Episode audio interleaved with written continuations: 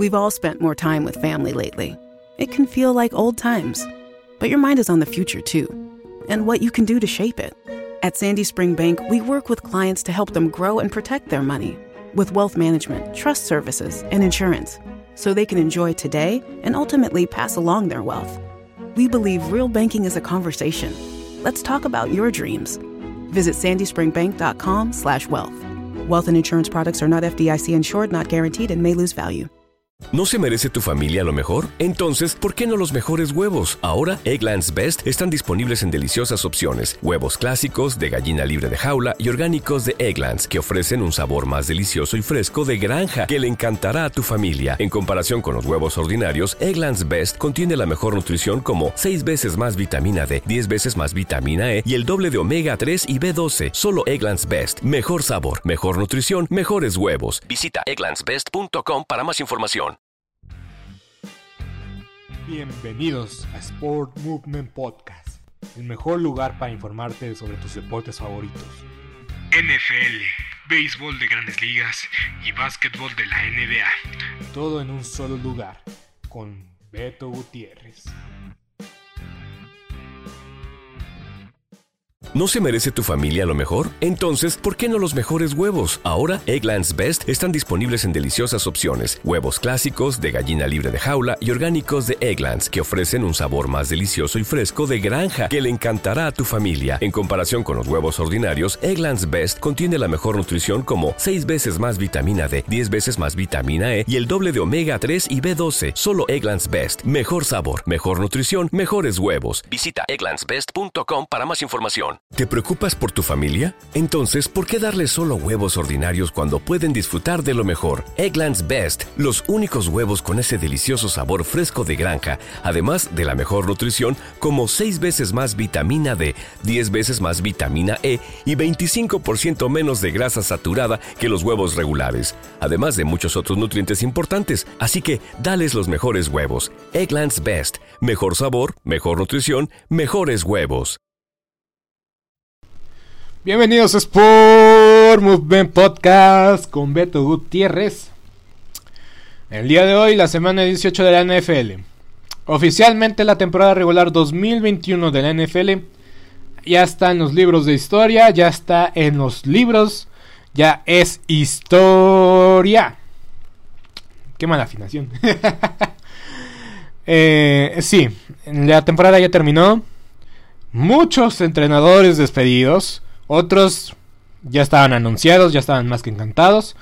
Hay otros equipos que se quedaron de forma sorpresiva sin entrenador en jefe. Mientras que otros equipos siguen con su entrenador en jefe. Inmerecidamente. Saludos gigantes de Nueva York. En verdad que los gigantes de Nueva York no tienen lugar. No tienen lugar. Ya, ya, ya, ya, ya. No, no me voy a desgastar saliva. Más adelante lo vamos a comentar. Pero vamos a em empezar eh, la semana de hoy, o el episodio del día de hoy, perdón, con lo que pasó el día de ayer en la final colegial donde el equipo de fútbol de Georgia, la Universidad de Georgia, los Bulldogs, los Bulldogs de Georgia son campeones, campeones colegiales en el 2022, 2021-2022 es la, pues, la temporada. Y esto marca que los últimos cuatro campeones del fútbol americano colegial han sido cuatro campeones diferentes. Clemson hace tres años, la Universidad de LSU hace, en el 2020, hace dos años, el año pasado la Universidad de Alabama y este año la Universidad de Georgia. Hay un cierto, cierto nivel de paridad en el fútbol americano colegial, colegial, perdón, a pesar de que sabemos que LSU y la Universidad de Clemson desde que salió su generación, que ahorita están jugando en la NFL, desde ese entonces las universidades, o al menos el colegial, ha tenido un cierto grado de paridad. Obviamente, los grandes equipos como Alabama no van, no van a ser derrotados por un equipo que nosotros mismos desconocemos, como el estatal de, de Luisiana, o los huracanes de Miami. Creo que ni siquiera juegan juntos. Pero bueno. Eh, es cierto la posibilidad del playoff de, de la NCAA a 8 equipos resonó mucho esta temporada, pero al menos se va a quedar un año más con el formato de 4 partidos, de 4 equipos. Y yo digo que está bien. Sabemos que no es un. que yo no sigo al 100% el fútbol americano colegial. Pero al menos los playoffs los veo.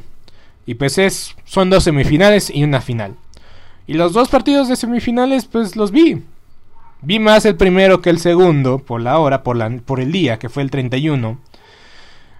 Y la verdad es que los dos partidos fueron una reverenda paliza. No hay, no hay, otra forma de decirlo. Fueron dos palizas. Fueron dos palizas en los equipos o en los partidos de semifinales. Y a veces por eso no veo las semifinales al mil por ciento. O no estoy enfocado a ver las finales al 100%. La verdad es que los tuve como, como ruido gris. O sea, como de fondo mientras partía bolillos o hacía otra cosa. ¿Saben? Porque no son los partidos más competitivos. Y se quedó demostrado una vez más de que no está, no está lista la NCAA a emplear sus playoffs. Pero bueno, no hablemos de los playoffs de la NCAA. Vámonos a lo que a la crema innata de este, de este segmento.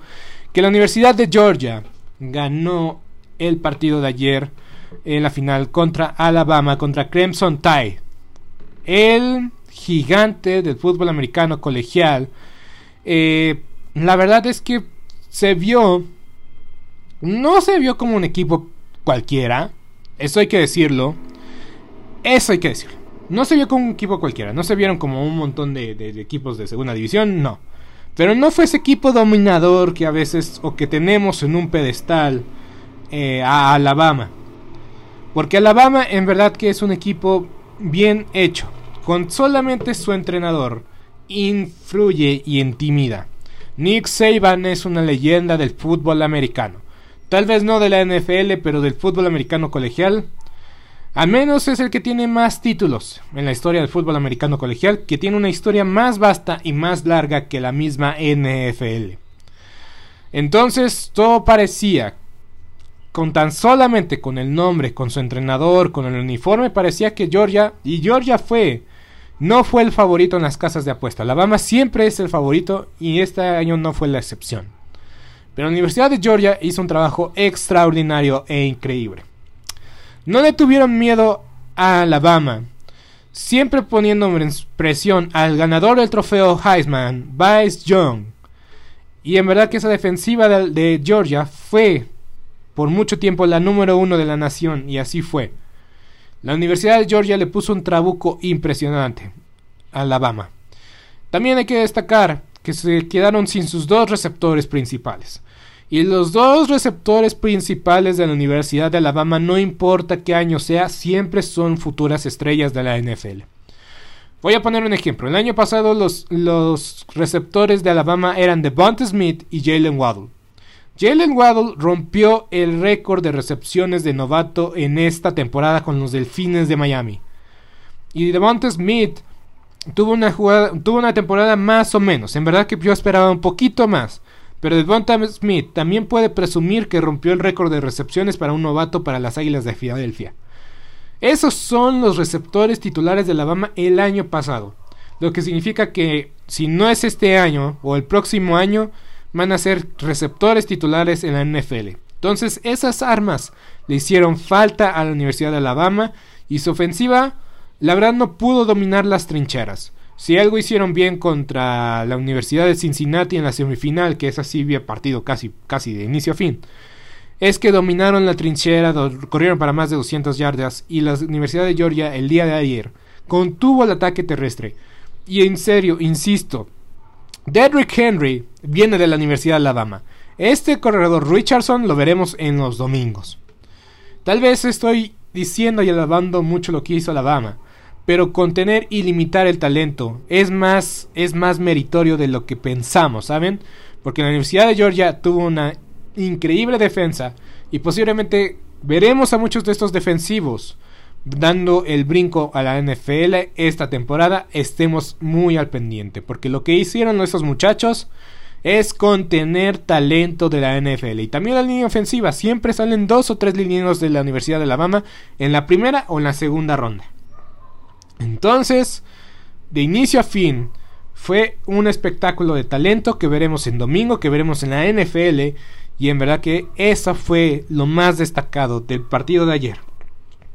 Pero no más destacado que ver al quarterback de Georgia, Stenson Bennett, liderar a su equipo.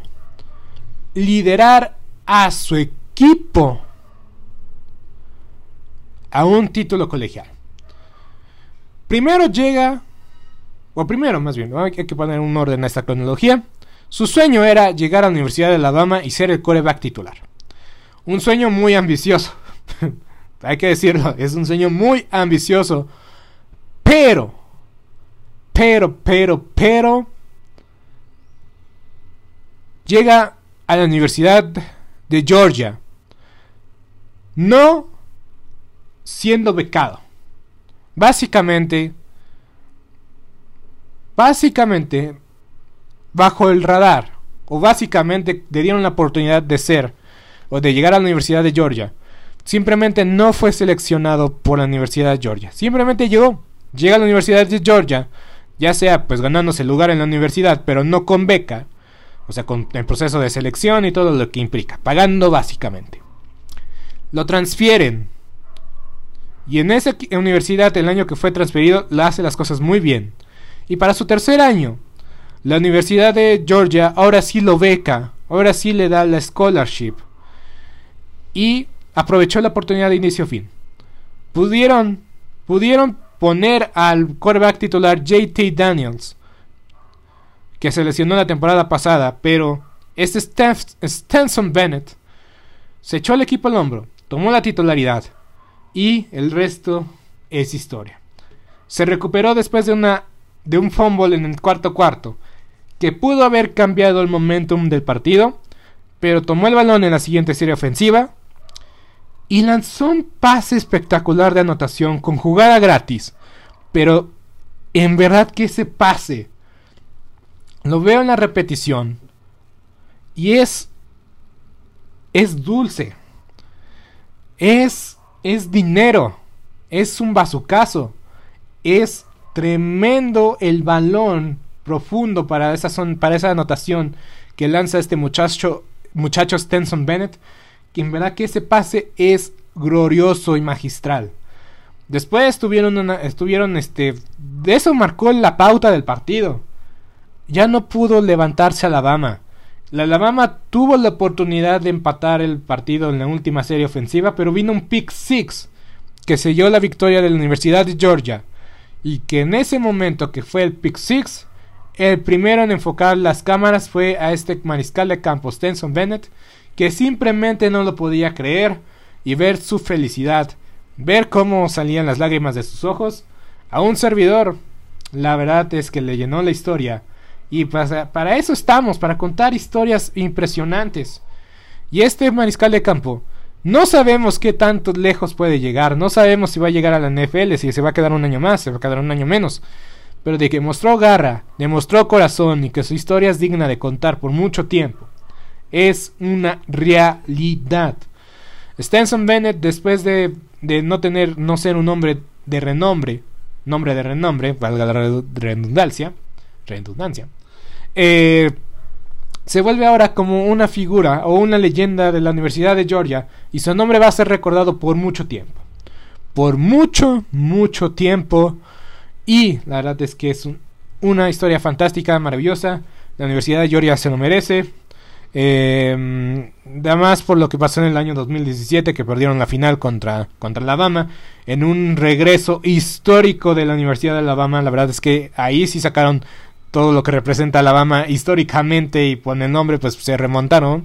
Y con mucho talento de la NFL por cierto. Entonces se sacan esa espinita a la Universidad de Georgia, ganan, por fin son campeones colegiales después de creo que 30 años, 40 años, no sé la verdad, pero de que pasó muchísimo tiempo desde que los Bulldogs de Georgia se coronaran en el fútbol americano colegial, pasó mucho tiempo, pasó muchos años y sus aficionados que sufrieron en el año 2017 ahora pueden celebrar de que son los campeones, los campeones del fútbol americano colegial. Y pues la verdad yo cambié, cambié mi selección en la mitad del partido. Me, ganaron el corazón. Vi la toma que le hicieron a su Bulldog, al Bulldog de la Universidad de Georgia, Uga. Ay, no puede. No pude, no pude, no pude, no pude decir. Ojalá que gana Georgia porque los Bulldogs. Los Bulldogs para mí son uno de los mejores perros que existen. Los perros son, son extraordinarios con tan solo existir, ¿no? no importa su raza. Pero los que son más allegados a mí sabrán de que mi novia tenía un bulldog inglés llamado Gordon, le decíamos gordito, y lamentablemente dejó de estar con nosotros en noviembre del año pasado, en el 2021, y lo extrañamos profundamente.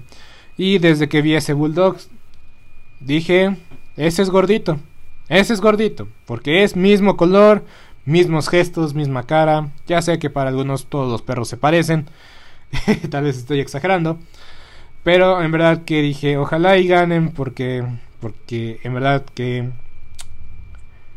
que pues tuve un poco de afinidad o pues me ganaron, me ganaron el corazón, me ganaron el corazón y ganó Georgia y me estoy feliz por Georgia, dije que iba a ganar Alabama, pero pues ya, me, pusieron esa toma de ese perrito que estaba dormido y pues ya, se acabó, mi corazón se fue con Georgia y estoy feliz porque ganó Georgia la Universidad de los Bulldogs.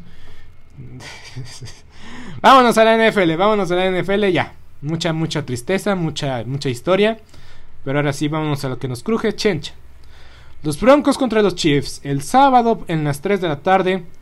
La verdad, la verdad no fue el partido más brillante de los Chiefs.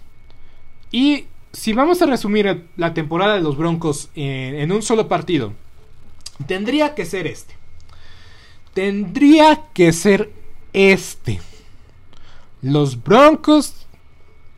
Los Broncos iban arriba en el marcador pero se pusieron el pie ellos solitos. Tuvieron un fumble que fue regresado a la zona de anotación y eso básicamente selló el partido. Todavía se acercaron, pero los jefes nada más estaban un primero y diez. Primero y diez consiguieron, se acabaron reloj. Fin de la historia, fin de los Broncos. Big Fangio por fin fue despedido. La verdad es que fue un entrenador mediocre. Desde que se fue Peyton Manning, el equipo ha sido mediocre. Para mí, a duras penas ha sido mediocre. No decir malo. Drew Locke tuvo una actuación buena. Posiblemente Drew Locke puede sacar al equipo de esta penuria, tal vez. Yo digo que el próximo entrenador en jefe, que no se sabe cuál, son puras especulaciones, pero Big Fangio ya está fuera del equipo. Pero el próximo entrenador en jefe, en verdad que debe de considerar a Drew Locke. Porque creo que tiene potencial y creo que en estos últimos dos partidos ha mostrado tal vez algo, pero no tiene el sistema, ni la adaptación, ni los receptores son buenos, pero simplemente yo creo que el sistema no se acomoda a su talento. Y tomando en cuenta que tal vez este año no hay mucho talento en la posición de mariscal de campo, vale la pena retener a Drew Locke un año más y ver hasta dónde los puede guiar. Drew Locke puede ser el quarterback titular de los Broncos el próximo año. A mí me encanta Teddy Bridgewater, pero la verdad yo creo que Teddy Bridgewater funciona más como sustituto. O pues simplemente ya ha tenido muchas lesiones y la verdad yo creo que no estaría nada mal que empiece a pensar en el retiro y a una carrera fuera del fútbol americano. Yo creo que como analista, como comentarista puede tener un futuro. Igual muchos equipos, digo muchos jugadores se acaban eh, en eso. Eh, tenemos al caso de Robert Griffin III, que ya está como analista de, de fútbol americano colegial y de fútbol americano o NFL en ESPN. Entonces, Teddy Bridgewater yo creo que debería de colgar ya las sombreras, los zapatos, eh, pensar en algo, fue, algo más, porque ya su cuerpo ya está muy gastado. Y pues eh, Drew Luck pues puede, puede, puede, puede que sea titular el próximo año. Vámonos al siguiente partido. Las Águilas de Filadelfia fueron apastadas y derrotadas por los Vaqueros de Dallas. Es cierto, no jugaron los titulares de Filadelfia por X o Y razón. Los Vaqueros de Dallas fueron con sus titulares hasta, hasta cierto punto, eh, muy adentro en el partido. Jugó Ezequiel Elliott y jugó, yo creo que por puro capricho, porque así llegó a las mil yardas. Y pues suena muy bien decir que llegó a mil yardas en sus últimas en cuatro de sus seis temporadas. Y eso, la verdad, no, es, no, es, no hay que menospreciarlo. Pero pues veremos qué pasa. Yo digo que la ofensiva se vio muy bien, se vio en ritmo, era, era lo que queríamos. Yo hasta cierto punto no pondría a Tyrone Smith. Terence Steele hizo un trabajo extraordinario. Sí, los suplentes de Filadelfia, lo que me digas, lo que quieras. Lyle Collins me da mucha preocupación. Entonces, si van a hacer el cambio de, de Ty Smith en el tackle izquierdo y a Terence Steele en el tackle derecho, yo ya estoy conforme con eso. Pero solamente, solamente quiero, quiero en verdad que contengan la línea defensiva de San Francisco. Ya mejor no hablo al respecto. Me estoy adelantando.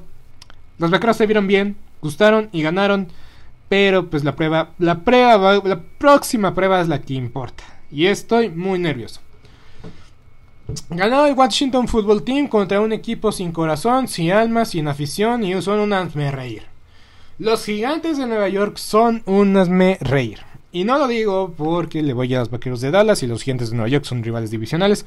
Lo digo con dolor porque es el equipo favorito de mi hermano. Eh, Dante, si, si estás escuchando esto, pues son tu equipo favorito. Y aún así, en verdad que ya lo he dicho varias veces en este programa. Ya se retiró el gerente general. Pero los, los dueños dirigen a este equipo con las patas. Con las patas, y no estoy exagerando.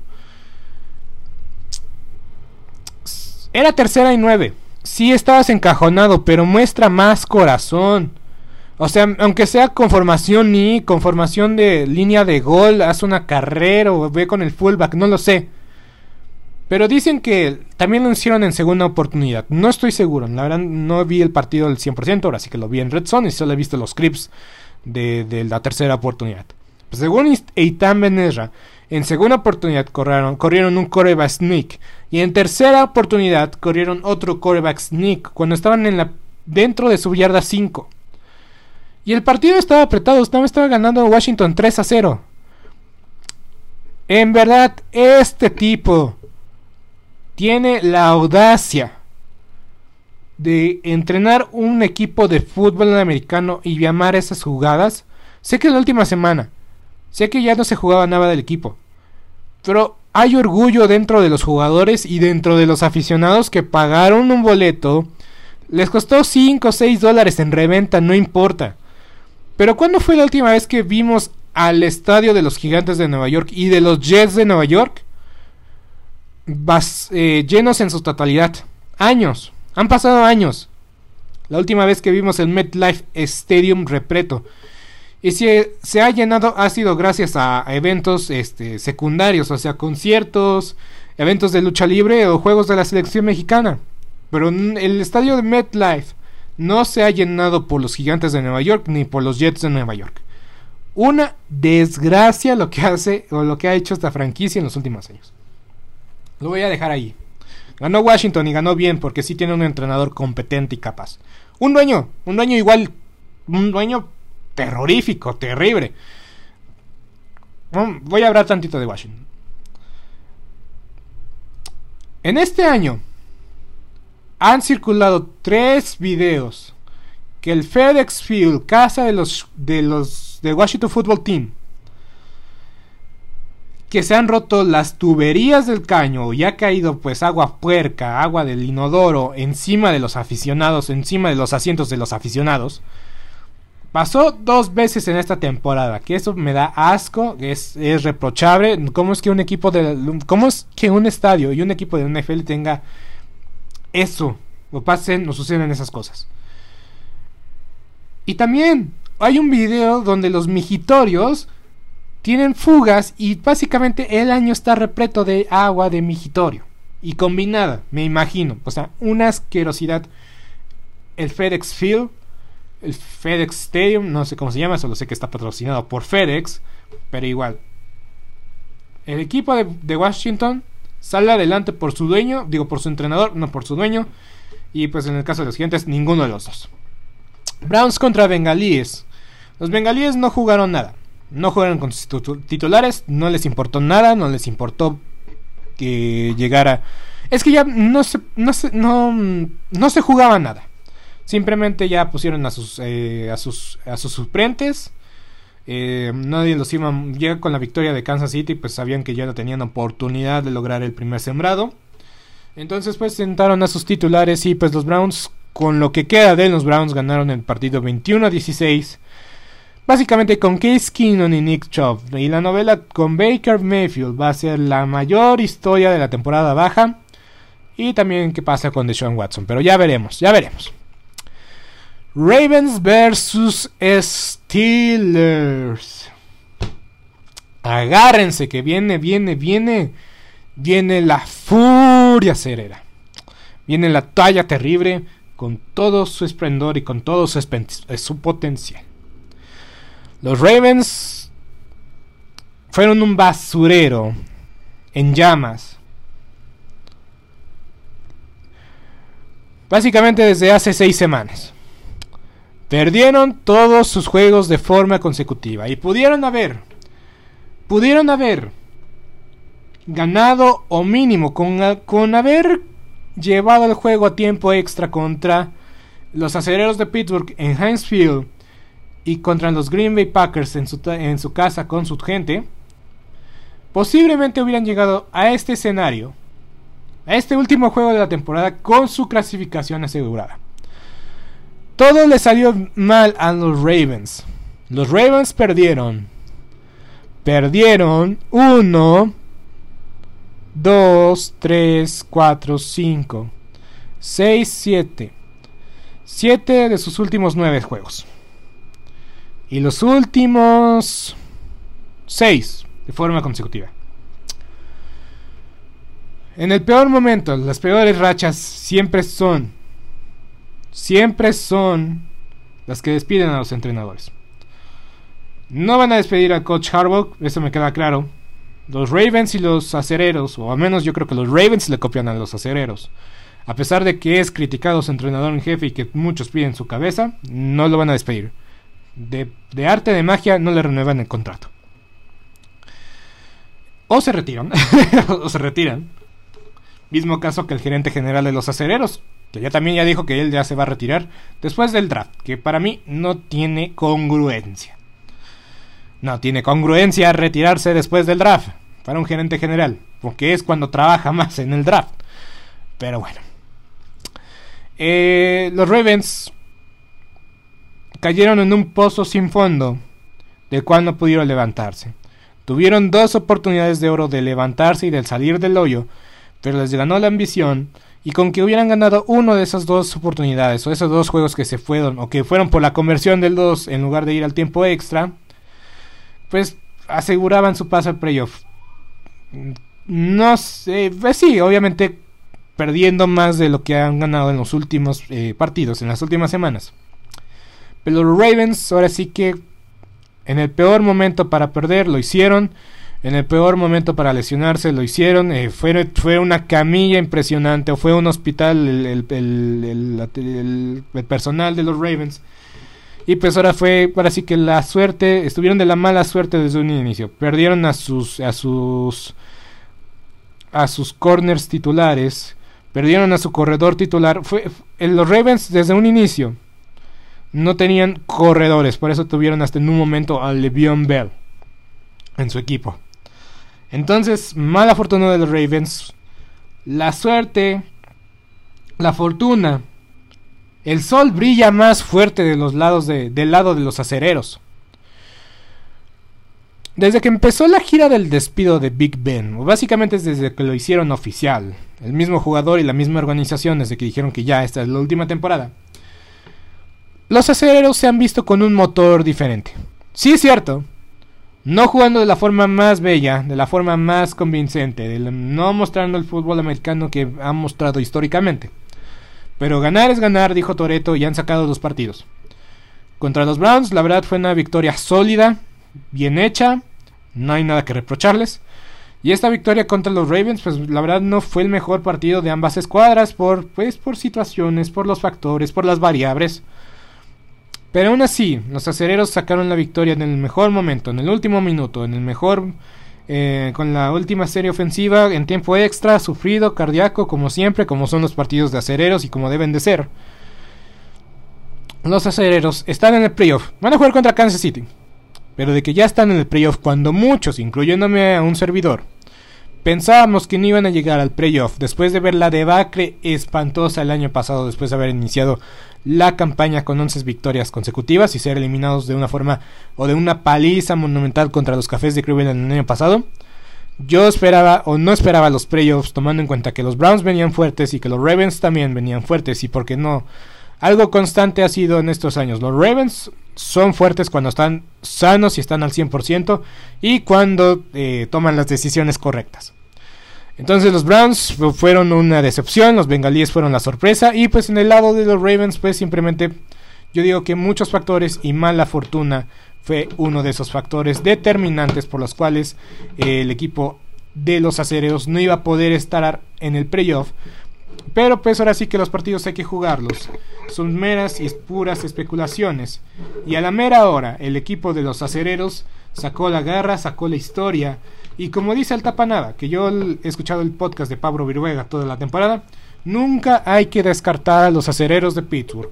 Por X o Y razón, por historia, por tradición, por, por el uniforme este, negro y amarillo, negro y dorado. Y es una realidad. Los acereros nunca hay que descartarlos. Mike Tomlin no solamente termina con récord ganador una temporada más, lleva un equipo a postemporada con, con tal vez muchas limitantes, mm, posiblemente mm, menos en talento o en roster no creo que es el mejor. Posiblemente el próximo año con un posible buen mariscal de campo y con una buena eh, con un buen draft y con una mejor línea defensiva y defensiva yo creo que los acereros pueden hacer ruido. Pero por lo pronto Mike Tomlin una vez más yo creo que demuestra por qué tiene el empleo, por qué es el entrenador Mike Tomlin, en verdad que yo creo que es el entrenador que los acereros necesitan, con todo y sus fallas, con todo y sus polémicas, pero de que entiende la leyenda y que entiende en qué banquillo y en qué posición él está, yo creo que nadie más lo puede entender más que Mike Tomlin. Entonces Mike Tomlin, una vez más, saca los papas del fuego y lleva a los acereros a una postemporada que muchos descartábamos, pero que al final de cuentas lograron con corazón, con historia y pues con la con la misión de despedir a la leyenda de, del equipo Big Ben y pues van a enfrentar una prueba muy difícil con los jefes de Kansas City, pero bueno. Los partidos los partidos deben de jugarse y pues cualquier cosa puede pasar en cualquier partido. Any given Sunday, por ahí dirían. muy bien, vámonos al siguiente encuentro tenemos los Leones de Detroit contra los Green Bay Packers. No se dejen engañar, no se dejen engañar. Los Packers jugaron con titulares básicamente tres cuartos, dos cuartos y medio. Hasta la mitad del tercer cuarto, básicamente la segunda serie ofensiva, ya sacaron a Aaron Rodgers y dejaron a, a Jordan Love bajo los comandos, bajo los controles. Pero los Leones estaban ganando contra los titulares de los Green Bay Packers. Los Packers estaban perdiendo contra los Leones de Detroit y perdieron contra los Leones de Detroit. Y muchos dicen, ay, es que eran los suplentes de los Packers. No, los titulares estaban perdiendo contra los Leones de Detroit. No se dejen engañar. Para mí se expusieron, perdieron más de lo que ganaron eh, los empacadores de Green Bay jugando este partido que, que no haberlo jugado. O sea, para mí, para mí era más que cantadísimo que no que no jugaran. O que solamente jugaran un cuarto. Pero se expusieron. Para mí se expusieron. Porque los titulares a la defensiva. O sea, todos los que venían medio tocados. No jugaron. Pero. Era el 75% de los jugadores titulares. Vieron acción este, este domingo. Y iban perdiendo contra los Leones de Detroit. Entonces, aguas empacadores. Porque ya. Yo creo que quedaron expuestos. Quedaron otra vez expuestos. Y se avecina una vez más una derrota en la final de conferencia. no tengo dudas, tampoco pruebas, pero parece ser. Parece ser. Los Jaguares de Jacksonville ganaron 26-11. Tuvieron fe, acereros de Pittsburgh, tuvieron fe, aficionados acereros. Desde que vi el dato de que los Jaguares no han perdido contra los Colts en el año 2014, dije, tienen posibilidad, tienen probabilidad. Y dicho y hecho, volvió a pasar. Los Colts solamente necesitaban ganar. Y perdieron. Perdieron. Y este tweet que puso Rich Eisen, Rich Eisen, en verdad que suma o dice todo lo que debemos de saber de los Colts de Indianapolis. En un espacio de dos semanas, los Colts pasaron de ser el equipo que nadie quería enfrentar en los playoffs a ser un equipo que nadie va a enfrentar en los playoffs. Quedaron eliminados con esta derrota contra los Jaguares de Jacksonville.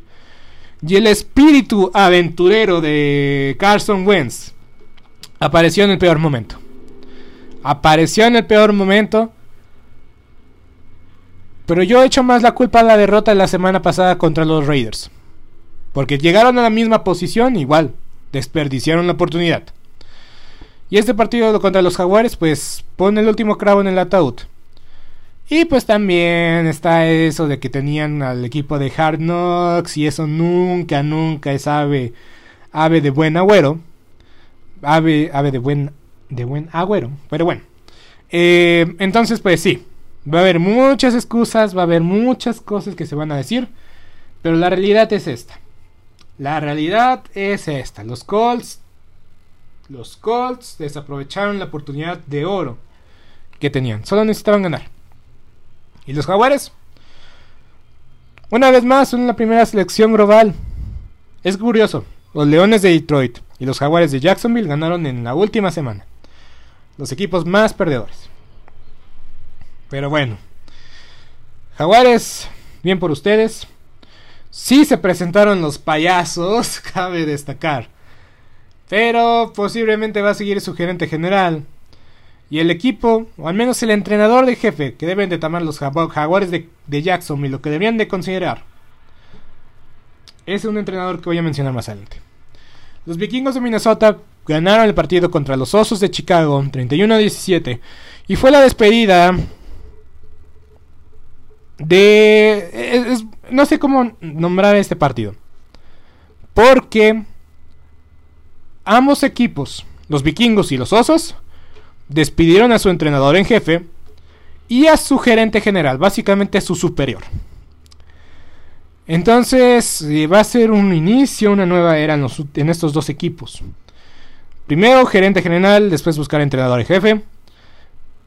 Y vamos, no es un trabajo sencillo. Y la verdad es que se ilusiona mucho porque los osos, los osos Creo que no merecían estar en el playoff desde el año pasado, pero las, las variantes, las variables, los pusieron ahí y fueron aniquilados por los Santos de Nueva Orleans con justo derecho. Mientras que los vikingos pues simplemente desaprovecharon oportunidad tras oportunidad y pues ya se cansaron del entrenador Zimmer y pues sí. Creo que el, el partido que le costó al entrenador Zimmer fue justamente contra los Vaqueros de Dallas, que pierde dos tiempos fuera de forma consecutiva y le cuesta un tiempo, tiempo fuera a, los, a los vikingos de Minnesota. Entonces, era una tercera y largo, se convirtió, se convirtió en una tercera y manejable. Y los vaqueros de Dallas le sacan el partido. Y pues eh, esa mala decisión de un entrenador veterano como Mike Zimmer de tomar, de llamar dos, dos veces seguidas el tiempo fuera, pues la verdad, entrenador, desde, desde Maiden sabes que no puedes pasar esas, no puedes pedir dos tiempos fuera de forma consecutiva. Para mí eso define el, futuro del entrenador Zimmer. Ahora ambos equipos sin entrenador, sin gerente general. Veremos cómo se arman para el próximo año. Suena muy fuerte Doug Peterson para los Osos de Chicago y digo que tienen que encaja bien. Y también suena eh, Dan Quinn. Pero deberían echarle un vistazo al entrenador Flores. Y yo ya lo dije también. Vale la pena hacerle una, una llamada a Jim Cadwell que llevó a los Leones de Detroit a playoff. Y también vale una pena hacerle una llamada al coordinador ofensivo de los jefes de Kansas City. Los Tejanos de Houston pusieron un partido muy complicado. Le hicieron un partido muy complicado a los Titanes de Tennessee que solamente buscaban asegurar el partido durante los primeros dos cuartos y así fue, iban ganando 21-0. Pero los Tejanos respondieron, salieron respondones y estuvieron cerca de empatarlo. 25-28 marcador final, pero los Tejanos estaban perdiendo por 21 puntos. Y David Mills posiblemente es el coreback menos, con menos reflectores. Una tercera ronda de este draft. Pero de que ha sido tal vez el coreback con más progresión en este año. Ha sido una revelación David Mills. En verdad. David Mills va a ser el coreback titular de los Tejanos de Houston por mucho tiempo. Y pues se ha desarrollado bastante bien. Mejor que Justin Fields, mejor que Trevor Lawrence. Y hasta cierto punto luce mejor, al menos en capacidad ofensiva y de pasador, que Mac Jones. Mac Jones ahorita está como en modo manejador del camión o manejador de las cuerdas. O sea, ahora sí que está haciendo al mil por ciento lo que le dice el entrenador McDaniels. Pero David Mills, en verdad, que es el, jugador o al menos el coreback más infravalorado de esta clase del draft. En verdad, y no estoy exagerando. Aunque muchos no lo tienen en su radar, David Mills de los Tejanos de Houston ha hecho las cosas de forma fantástica. Muy bien, los Falcons perdieron 20 a 30 contra unos Santos de Nueva Orleans que dieron todo, dejaron todo en el terreno de juego, pero simplemente no les alcanzó. No les alcanzó, dependían de, de, la victoria y de una derrota de los 49 de San Francisco. Y por mucho tiempo en ese partido parecía que ese iba a ser el, caso, el resultado. Pero no. Eh, los Falcons, no, pues ahora sí que ya despiden una temporada.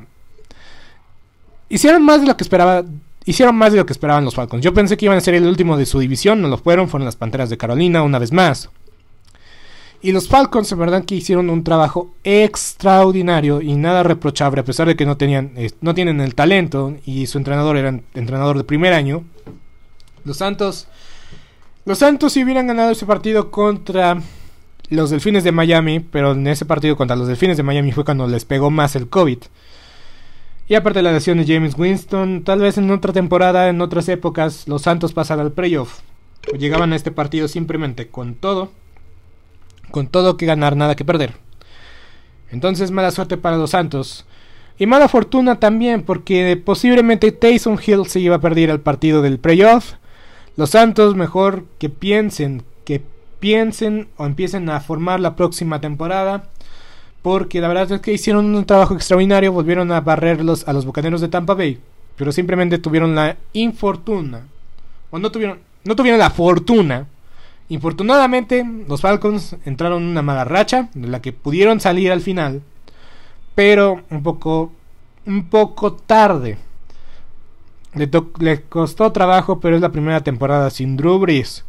Y los Santos se quedaron a un juego del playoff entonces no está nada mal. Simplemente y sencillamente hay que seguir viendo cómo mejorar la situación del tope salarial en los Santos y pues conseguir talento joven en el draft. Los Seahawks ganaron a los Cardenales de Arizona y esto vino a alterar el orden del playoff. Esto creo que también fue sorpresivo. En casa de los Cardenales, los Seahawks me llegaron a meter 38 puntos. Ay, en verdad que me molesta mucho pensarlo. Pero los vaqueros de Dallas tuvieron. Es, es que es increíble. Kyle Murray, fuera de ATT Stadium, hace cosas. No comunes, pero sí. Parece que saca poderes de la nada del ATT Stadium. Y quedó demostrado. Ahora en casa de los Cardenales. Los Cardenales perdieron muchos partidos de local. Entonces, hasta cierto punto le conviene ser equipo comodín porque le va mejor de visitante a los Cardenales. No sé por qué. No sé por qué, pero a los Cardenales le va mejor. Entonces los Cardenales van a ser equipo comodín. Van a visitar a los Rams de Los Ángeles. Pero contra los Seahawks, la verdad es que los Seahawks en los últimos partidos se vieron como los Seahawks de antaño. Justamente cuando dije que ya no tenían corazón y que ya no estaban peleando por nada, sacan fuerza de, de donde no sé dónde y derrotaron a los Leones de Detroit, le pusieron una tremenda paliza.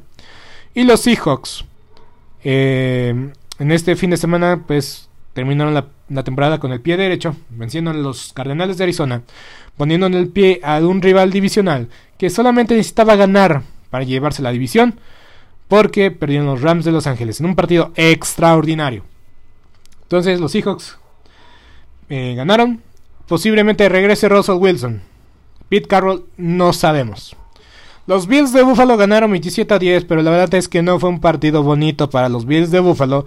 Les costó mucho trabajo. Al final sacaron el partido, hicieron el, resultado más abundante. Pero la realidad es que los Bills no deben de estar confiados ni deben estar seguros. les tocó bailar con la más fea a pesar de que los Patriotas perdieron con los Delfines de Miami. Este partido promete dar chispas, pero bueno, perdieron los, ganaron los Bills, perdieron los Jets, nada nos sorprende.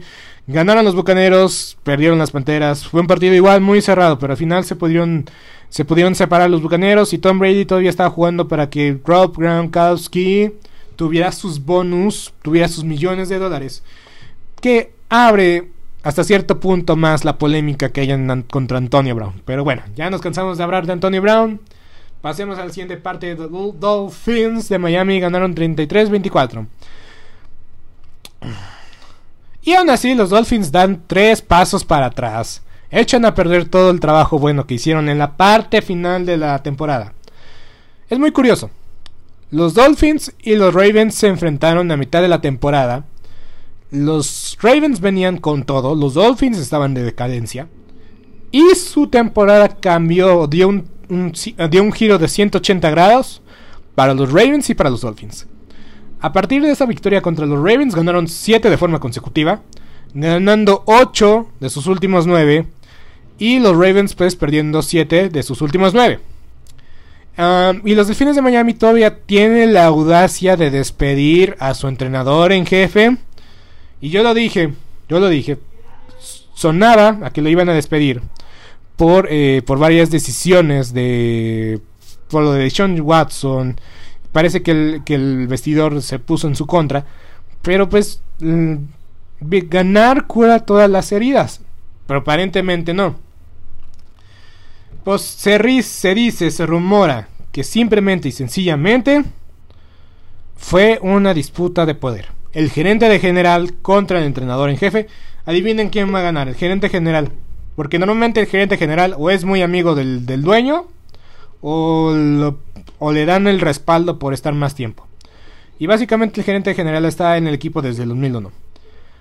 Es contado con los dedos de una mano las veces que los Delfines de Miami desde el 2001 han tenido una temporada brillante o ganadora. Y esas últimas dos temporadas brillantes o ganadoras han sido gracias al entrenador Flores.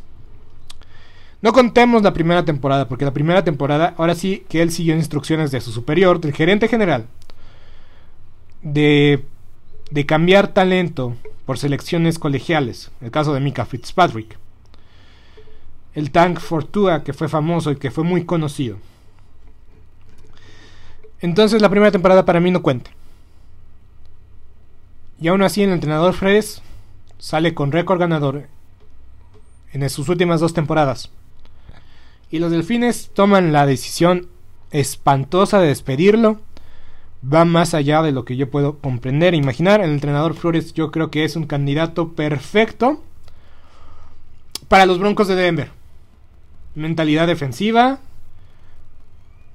Tienen la defensiva, tienen los jugadores. Necesitan solucionar el problema de mariscal de campo. Pero tiene el respeto de sus jugadores. Sus jugadores dan el alma por él. Y en verdad, cualquier equipo que lo reclame al entrenador Flores, yo creo, yo creo que va a hacer que se arrepientan los delfines de Miami y los mismos aficionados saben y conocen esta historia, la han visto muchas veces. Tienen algo prometedor, algo por cual ilusionarse, se les va de las manos como arena. Hablando de que se, les va de las manos como arena, fue el sembrado número 2 a los Rams de Los Ángeles. Tenían todo, tenían todo, tenían la ventaja, pero los 49 regresaron. Básicamente en un juego como local. Hicieron una invasión fantástica los aficionados de los 49 en el SoFi Stadium. Y eso que los Rams son más populares que los cargadores. Pero simplemente y sencillamente es saber dónde pones, poner, pones, pones tu franquicia, dónde pones tu estadio. Este partido en el Levi's Stadium no se hubiera llenado. Pero en Los Ángeles vaya que hay aficionados de los 49. Es California. A pesar de que San Francisco está muy lejos de Los Ángeles, Está... es, me hace muy curioso, pero bueno, vamos a hablar del terreno de juego. Los 49 se pusieron abajo en el marcador, 17 a 0. Y yo también di todo por sentado. Pero la última serie ofensiva del último, del primer, del primer tiempo, del segundo cuarto, fue lo suficiente para encender una chispa en el vestidor de los 49 y el entrenador McVeigh la primera vez que pierde una ventaja de más de 10 puntos eh, en un partido, sea cual sea el partido. Una garantía McVeigh cuando, cuando se iba con ventaja al vestidor, ahora no lo tuvo. Y el, y el equipo se cayó a pedazos. Defensivamente, a veces este equipo tiene los nombres, pero no parece que no conectan. Vámonos a resumir la última jugada del partido. Cooper Cup se quedó a 17 yardas de romper el récord de más recepciones o más yardas para un receptor desde Calvin Jones. Se quedó muy cerca, muy corto. Ganó la triple corona. Más yardas para un receptor, más recepciones de anotación. Y creo que es mejor promedio. Creo que es la otra. La otra categoría. Pero los últimos pases en el, tiempo extra fueron para Odell Beckham Jr. No lo entiendo, no me explico. A veces tienes que ir con tu jugador que te responde más que el jugador que tiene un renombre, en este caso Odell Beckham Jr. Y el pase fue telegrafiado, fue malo, intercepción, se acabó el juego. Divo Samuel, Divo Samuel. Si no fuera por Cooper Cup, Divo Samuel sería el jugador ofensivo del año. Y si juegas fantasy, no me importa, no me importa qué posición tengas el próximo año. En tu primera selección del fantasy debes de, escoger a Divo Samuel. Corre, recibe y lanza el balón. Una, una caja de monerías. Divo Samuel me encanta. Y por eso estoy preocupado. Pero Divo Samuel, en verdad que le dio la vida a los 49. Jimmy G hizo lo que tenía que hacer, no perder el balón. Es muy conocido por eso. No es Carson Wentz, pero de verdad. Jimmy G, y lo he dicho aquí, Jimmy G ha tenido actuaciones buenas. Que quedan manchadas por las veces que lanzó una intercepción o que perdió el balón. Así de sencillo, así de simple. Jimmy G es un coreback competente. Nos guste o no, nos gusta admitirlo o no, es un coreback competente. Se quedó a minutos de ganar el Super Bowl, sí, pero pues también la defensa se hizo agua. Y pues pierden y ganan como equipo. En ese caso yo creo que perdieron como equipo. Y los 49 pues tienen sed de venganza. Tienen el equipo, tienen todo. Y tengo miedo. Pero confío en mi equipo. Que pase lo que tenga que pasar. Vámonos con los Raiders contra los Chargers. No, no, no sé por qué. Eh, es muy difícil poner eh, este equipo o este partido en retrospectiva. Muchos dicen que es el mejor partido de la temporada. No estoy tan seguro.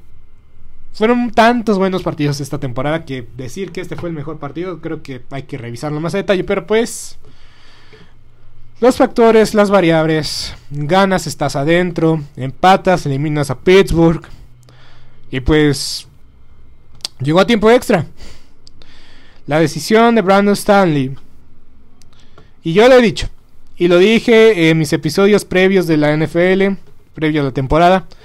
Los cargadores despedieron a su entrenador Anthony Lynn para no caer en los mismos errores en el cual el equipo cayó el año pasado. Y Brandon Stanley ha caído los mismos errores que Anthony Lynn. Para mí, podemos echarle la culpa a lo que queramos a Brandon Stanley por las decisiones que tomó en este partido. Pero para mí, los cargadores se pusieron fuera del playoff hace dos semanas contra los Tejanos de Houston. Porque igual, mismo caso, tenían todo para ganar un equipo que en papel es inferior en talento, entrenador, de X, Y razón. Tenían todo para vencer a los Tejanos de Houston y no lo hicieron. Y si llegaban con esa victoria sobre los Tejanos de Houston, posiblemente ya tenían el boleto asegurado. Ya los acereros no se iban a pelear nada. Y los Raiders tal vez se peleaban la permanencia. Tal vez los Raiders tenían más el, el sentido de urgencia por ganar que los mismos cargadores. Y lo digo y lo repito una vez más. Ese partido contra los Tejanos de Houston para mí es más grave que lo que pasó el domingo. Porque todavía nunca, nunca, nunca te juegues la vida en la última semana. Yo como aficionado a los Vaqueros de Dallas lo sé muy bien. Entonces, entonces, ¿qué hicieron en ese partido? Pues el talento lo sacó adelante. Porque las decisiones fueron malísimas. Eh, también entregaron más el balón que su, que su oponente. Entonces, pues vencieron pues las, los mayores limitantes. Malas decisiones muchos castigos del parte de los cargadores también. Y pues se, sobrepusieron también a las entregas de balón. Entonces, para poner el broche de oro, para cerrar esto con, con la cereza en el pastel. Se dice, se rumora, no lo sé, no estoy seguro, son rumores, pero hay que escucharlos. La última serie ofensiva sabíamos que se estaban comiendo un reloj los Raiders. Y es que el plan era obvio. Iban a comerse el reloj para intentar un gol de campo. Y la presión no existía. Era un gol de 54, gol de campo de 54 yardas. Si lo convierten, ganan el partido, eliminan a los Chargers. Si lo fallan, no pasa nada. Con el empate calificamos. Brandon Stanley pide tiempo fuera. No sé por qué. Y tenía un tiempo fuera para congelar el, pateador, pero aún así no lo utilizó. Vio que se estaba acabando el tiempo en el reloj. Pide tiempo fuera. Y Derek Carr dice que eso prendió un fuego en los jugadores de los Raiders. Y dijeron, vamos a ganar este partido. No estoy seguro si ese era el caso realmente. Porque hay que tomar en cuenta, si los Raiders ganaban, van a enfrentar a los bengalíes. Y ese es, el caso, van a enfrentar a los bengalíes. Es un rival cómodo, a modo. Puede pasar cualquier cosa. Pero si los Raiders empataban, iban a enfrentar a Kansas City. ¿A quién prefieres enfrentar? ¿Kansas City o a los bengalíes? A los bengalíes, obviamente. Entonces, pide tiempo, eh, tiempo fue al entrenador de los cargadores. Los Raiders consiguen un primero y 10 con Josh Jacobs. Patean el gol de campo, se acaba el partido. Un gol de campo pues más, más, más maleable, más, más, más probable de acertarlo que un gol de campo de 54 yardas, que hubiera sido el caso si ponían, ponían rodilla en tierra. Entonces, se rumora, se dice, pero insisto, estos son chivos expiatorios, Brandon Stanley es el chivo expiatorio. Pero para mí, cuando pierden, cuando pierden contra los Tejanos de Houston, selló el sello, selló el sello, selló el destino del futuro de los cargadores. Y dicho y hecho, se quedan fuera del playoff una vez más, una temporada más, por un solo partido. Qué decepción, qué desilusión. Y los Raiders, oye, casi latino. Dije que iban a perder en los últimos 3 segundos. No perdieron los últimos 3 segundos, pero les empataron. Ay, una locura de inicio a fin. Partido emocionante. Se fue hasta las 11 y cuarto de la noche el partido. Básicamente duró 4 horas. Una locura. Pero así es el fútbol de postemporada. Así es el fútbol de postemporada y yo soy Beto Gutiérrez. Y me despido sin antes decirles o recordarles los partidos de playoff, ya como quedan los playoffs. Y el próximo viernes partido más, digo, episodio más a fondo de cada uno de los partidos. Por lo pronto, Bengalíes contra Raiders, sábado, 5 y media, digo, 3 y media de la tarde.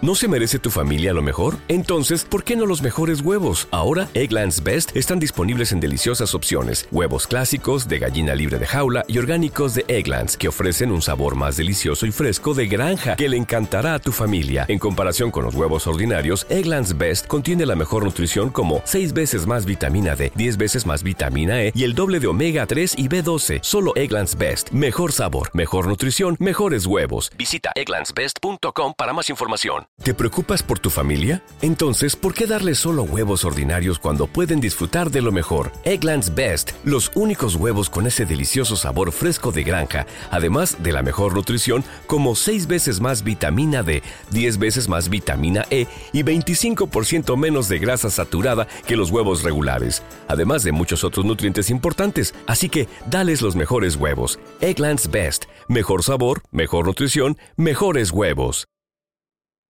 ¿No se merece tu familia lo mejor? Entonces, ¿por qué no los mejores huevos? Ahora, Egglands Best están disponibles en deliciosas opciones. Huevos clásicos, de gallina libre de jaula y orgánicos de Egglands, que ofrecen un sabor más delicioso y fresco de granja que le encantará a tu familia. En comparación con los huevos ordinarios, Egglands Best contiene la mejor nutrición como 6 veces más vitamina D, 10 veces más vitamina E y el doble de omega 3 y B12. Solo Egglands Best. Mejor sabor, mejor nutrición, mejores huevos. Visita egglandsbest.com para más información. Patriots. Eh, 7:15 de la noche, Bills contra Patriots. En domingo, al mediodía, tenemos Bucaneros contra Águilas de Filadelfia. Los Vaqueros de Dallas, el local, con su gente contra los 49 de San Francisco a las 3 y media de la tarde, en domingo. Y domingo por la noche, Chiefs contra Steelers, 7 y cuarto. Y lunes por la noche, por primera vez en la historia, un lunes por la noche en playoff. 7 y cuarto de la noche, Rams contra Cardenales. El partido más interesante de la ronda de comodines. Muy bien, yo soy Beto Gutiérrez. Nos vemos el próximo viernes. Y pues esperemos que esperemos que todo sea emocionante y que todas las cosas mejoren de aquí al viernes.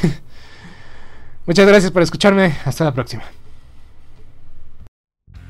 Esto ha sido todo por hoy en Sport Movement Podcast. Agradecemos que nos hayas acompañado el día de hoy. No te olvides suscribirte y recomendarnos con tus amigos. Hasta la próxima.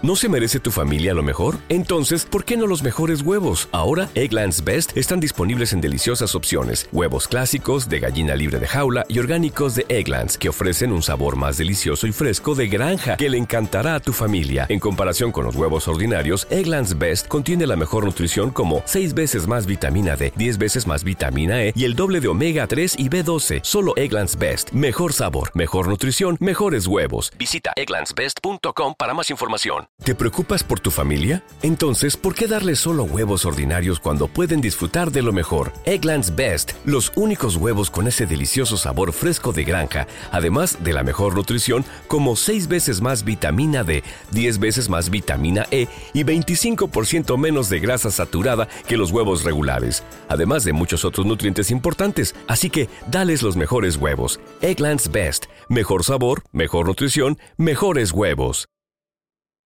¿Te preocupas por tu familia? Entonces, ¿por qué darles solo huevos ordinarios cuando pueden disfrutar de lo mejor? Egglands Best, los únicos huevos con ese delicioso sabor fresco de granja, además de la mejor nutrición, como 6 veces más vitamina D, 10 veces más vitamina E y 25% menos de grasa saturada que los huevos regulares, además de muchos otros nutrientes importantes. Así que, dales los mejores huevos. Egglands Best, mejor sabor, mejor nutrición, mejores huevos.